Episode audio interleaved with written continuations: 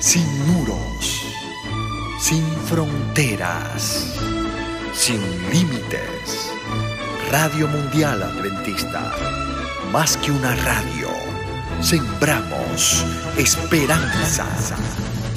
La historia de la libertad humana fue escrita con la sangre de un Dios que prefirió morir a vivir sin ti. Él te invita a ver su amor durante esta serie. Amor escrito con sangre. Mirad a mí y sed salvos todos los términos de la tierra, porque yo soy Dios y no hay otro. Su Hijo Jesús es quien nos atrae. Es suficiente con solo mirar. Y yo, cuando sea levantado de la tierra, a todos atraeré a mí mismo. Todo aquel que es de la verdad, oye mi voz. Radio Mundial Adventista presenta la serie Amor escrito con sangre. Con el pastor Félix Coronado.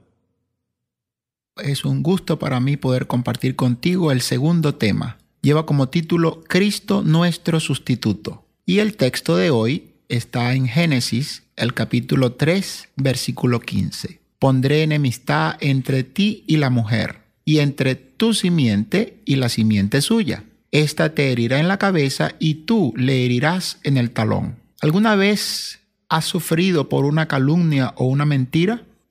¿Fue fácil probar su inocencia? En la historia bíblica Dios sufrió graves acusaciones de parte de Satanás. Después de tolerar por largo tiempo la obra del engaño del ángel caído, Dios finalmente tuvo que expulsarlo del cielo en una descripción que revela la expulsión del cielo completada en la cruz, Juan vio que fue lanzado fuera el gran dragón y la serpiente antigua que se llama Diablo y Satanás, el cual engaña al mundo entero, y fue arrojado a la tierra y sus ángeles fueron arrojados con él. Y como también ya vimos en el tema anterior, un tercio de los ángeles de Dios acompañó a Lucifer en su rebelión y también fueron expulsados. Al llevar el pecado a la tierra, Satanás planeaba expandir su rebelión. Sus engaños, su comercio de ideas sucias avanzó. Y él continuaba acusando a Dios y a sus hijos, especialmente a los seres humanos pecadores.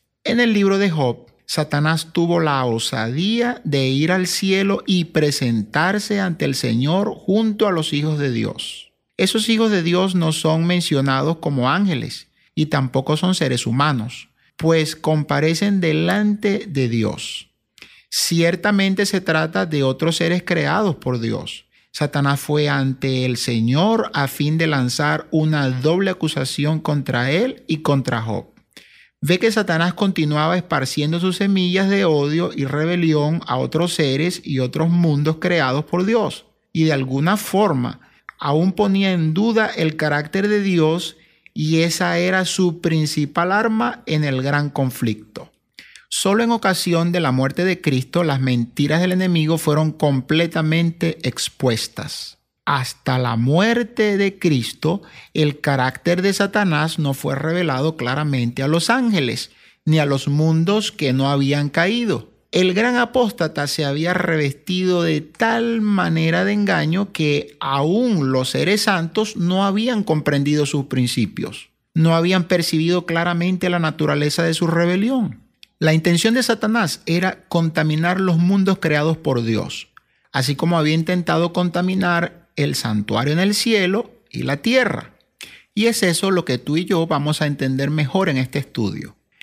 El enemigo de Dios buscó el éxito en el jardín del Edén, el hogar de la primera pareja de la familia humana. Pero para que podamos avanzar tenemos que hacernos una pregunta. ¿Qué es lo que entonces dice la Biblia sobre el jardín del Edén? ¿Hay algún significado especial en él? En el texto de Génesis 2.4 hasta el capítulo 3, versículo 24, tú y yo podemos encontrar términos claves y conceptos que se relacionan al mensaje del santuario en el Antiguo Testamento. Después que el ser humano fue formado del polvo de la tierra y que Dios sopló en su nariz aliento de vida, Génesis declara, Jehová Dios plantó en el huerto de Edén al oriente y puso allí al hombre que había formado. El jardín del Edén fue creado no solo para servir de habitación, sino también como un punto de encuentro con el Creador. Ve junto conmigo algunos paralelos más entre el jardín del Edén y el santuario, destacados por un escritor que lleva por nombre Ángel Manuel Rodríguez. Él usa un paralelismo y tiene base en varios estudios de la Biblia. Vamos a ir desglosando uno por uno. En primer lugar, vamos a ver que es un punto de encuentro. Así como Dios paseaba por el huerto para encontrarse con sus hijos, también estaba en medio de su pueblo en el santuario. También otro punto es sobre la orientación hacia el este. El jardín estaba ubicado en la parte oriental del Edén y la entrada del antiguo santuario estaba mirando hacia el oriente. Hay otro paralelismo importante en relación a las fuentes de agua. El jardín era regado por un río que salía del Edén y se dividía en cuatro brazos. Las fuentes de agua también estaban asociadas al santuario y había una fuente o lavatorio de bronce que quedaba en la entrada misma del santuario. Otro paralelo es en relación al trabajo. La primera pareja debía labrar y cuidar el jardín. Y en hebreo los mismos dos verbos son usados con relación al servicio de los levitas en el tabernáculo. Otro paralelo es en relación a las plantas. Las figuras relacionadas a plantas estaban presentes en los objetos y en partes en todo el santuario, lo que recordaba al árbol de la vida y a la belleza natural del jardín recién creado por Dios. Otro paralelo es en relación a los querubines. Después de la entrada del pecado, los querubines comenzaron a guardar la entrada del jardín del Edén. Había representaciones de dos querubines también en el lugar santísimo del santuario. Y con respecto al juicio y redención, después de la entrada del pecado en el jardín, Dios realiza un acto de juicio, o sea, hace preguntas, evalúa la situación con base en lo que había escuchado de la primera pareja y dicta sentencias. Sin embargo, dadas las necesidades de Adán y Eva, les proporciona ropas de cuero de animal muerto y promete la salvación en el descendiente prometido, quien pagaría con su propia sangre el precio de la salvación de ellos. En el santuario, el cuero de los animales sacrificados debía ser dado a los levitas. El jardín del Edén es llamado en la Biblia huerto de Jehová.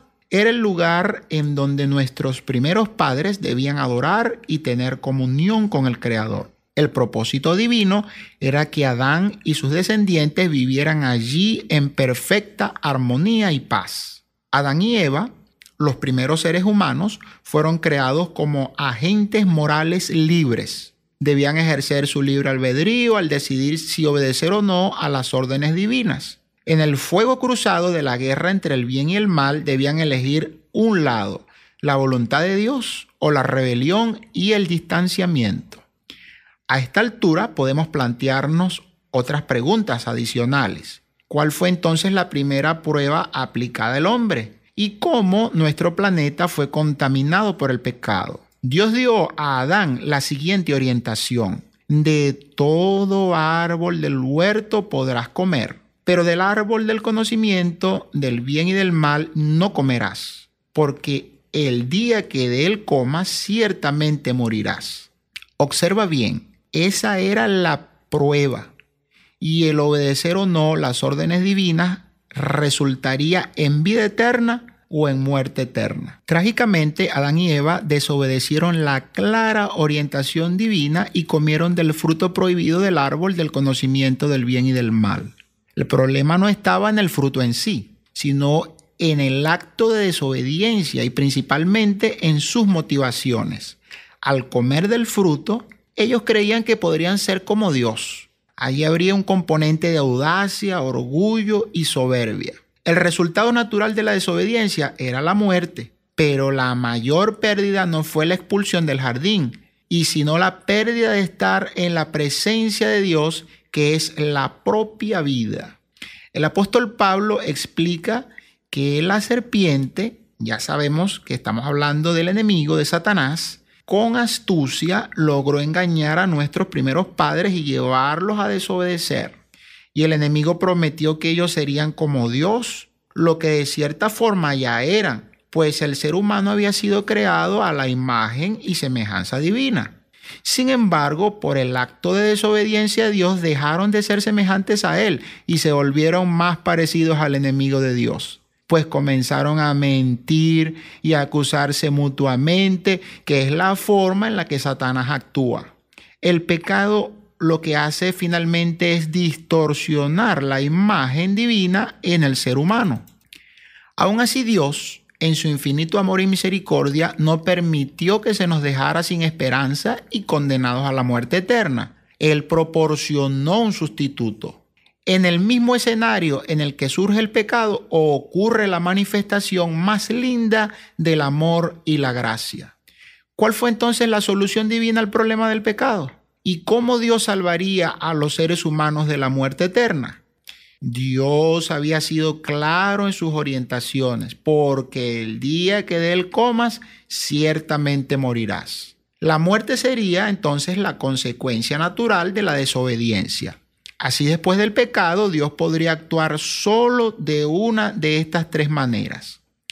Podría haber dejado que la primera pareja muriera como resultado de su desobediencia y eso no sería para nada injusto, pues el hombre había sido advertido previamente. Podría tal vez abolir sus propias palabras que prohibían a la pareja de participar del fruto, pero las palabras y las leyes de Dios no pueden ser cambiadas o podría ejecutar la sentencia contra un sustituto a fin de librar a los seres humanos culpables. Y esa fue exactamente la que tomó el Señor como opción. Un animal murió en el día que la primera pareja pecó. Era el primer sacrificio que simbolizaba a aquel que moriría en lugar del ser humano. De esa forma, antes de hablar de las consecuencias negativas que recaerían sobre la primera pareja y sus hijos, Dios anunció las consecuencias que recaerían sobre él mismo. El Creador dijo a Eva y a la serpiente, pondré enemistad entre ti y la mujer, entre tu simiente y la simiente suya. Esta te herirá en la cabeza y tú la herirás en el talón. Dios sería herido, pero en ese proceso aplastaría la cabeza de la serpiente, decretando el final del mal. Con el pecado hubo un acercamiento mortal entre la serpiente y la humanidad. Dios tuvo que intervenir para generar una enemistad entre ambos y finalmente enviar al Salvador a fin de destruir a Satanás y todo el mal que él representa. Jesús entonces vendría para dar su vida y ofrecer una segunda oportunidad de modo que los seres humanos pudiesen volver al paraíso que habían perdido y donde nuevamente tendrá acceso al árbol de la vida. Jesús es designado en el texto como el descendiente, ese descendiente que vendría para herir la cabeza de la serpiente. Fíjate bien, la palabra herir en realidad significa aplastar en el idioma original. Es evidente que aplastar la cabeza es mucho más grave que herir en el talón. Sin embargo, esa herida en el talón indica que al salvar a la humanidad, el Hijo de Dios también sería herido y tendría un precio que pagar con su sangre. Después de todo, las mordidas de las serpientes venenosas en el tobillo pueden costar la vida. Así el Hijo de Dios sería herido de muerte al asumir sobre sí los pecados de toda la raza humana. Fue el eterno amor de Dios lo que lo motivó a entregarse en pro de sus criaturas. En Génesis 3.15 tenemos entonces un resumen del gran conflicto entre Cristo y Satanás. Fue una guerra que comenzó en el cielo, continuó en la tierra, donde Cristo nuevamente lo derrotó y que terminará finalmente con la destrucción definitiva de Satanás al final del milenio. Adán comenzó a mirar con otros ojos a la mujer, a esa misma a la que inicialmente culpó por su error. Entonces surgió la esperanza, pues el descendiente prometido sería generado por ella. La alegría de saber que ellos vivirían y tendrían descendientes motivó tanto a Adán que puso por nombre a su esposa Eva, porque ella sería la madre de todo ser viviente. Por eso también son significativas las palabras pronunciadas por Eva en ocasión del nacimiento de Caín. Ella le da ese nombre porque afirma con emoción, adquirí un varón, el Señor. A diferencia de varias versiones de la Biblia, en el hebreo no hay ninguna preposición indicando que Eva haya adquirido un hijo varón con la ayuda o por el Señor. En el original solo está adquirir un varón, el Señor. Adán y Eva esperaban que su primer hijo fuese el Salvador prometido. Pero el tiempo mostró que no sería así. Caín asesinó a su hermano menor Abel y la pareja sufrió amargamente las consecuencias del mal que había abrigado en el corazón. Adán y Eva sacrificaron animales a la puerta del jardín. En cada animal muerto era anunciada la promesa del libertador. Ese ritual fue pasado a todos sus descendientes. Por eso vemos a los patriarcas, Abraham, Jacob, ofreciendo sacrificios al Señor. Todos ellos esperaban al Salvador prometido. Jesús mismo dijo, Abraham vuestro padre se gozó que había de ver mi día y lo vio y se gozó. Así también en las fiestas establecidas por Dios en el Sinaí, en la construcción y en los servicios del santuario celestial, las buenas nuevas de salvación eran predicadas a todos los pueblos. Cada animal sacrificado era un símbolo de la fe y la esperanza en la venida del Mesías Salvador. Debido a la entrada del mal en este mundo, el jardín del Edén fue contaminado. Sin embargo, Jesús vino cumpliendo las profecías bíblicas. Por medio del ministerio de la encarnación y de su sacrificio, se garantizaría una segunda oportunidad. La justicia divina exigía que el pecado recibiera la penalidad, pero la misericordia de Dios ya había encontrado una forma de redimir a la raza humana caída. Cristo no solo salió ileso de esa batalla contra las fuerzas del mal, sino que las marcas de los clavos en sus manos y en sus pies para siempre serán el recordatorio del alto precio que pagó para librarte de la muerte eterna. Contempla entonces por la fe las marcas en las manos de Cristo. Las heridas que Él sufrió allí fueron por ti y por mí. Valora ese gran esfuerzo realizado por tu salvación y acepta hoy el llamado de Dios para salvarte y para transformar tu vida. Espero que nos podamos encontrar en nuestro próximo tema que lleva por título Cristo nuestro rescatador. Que Dios te bendiga.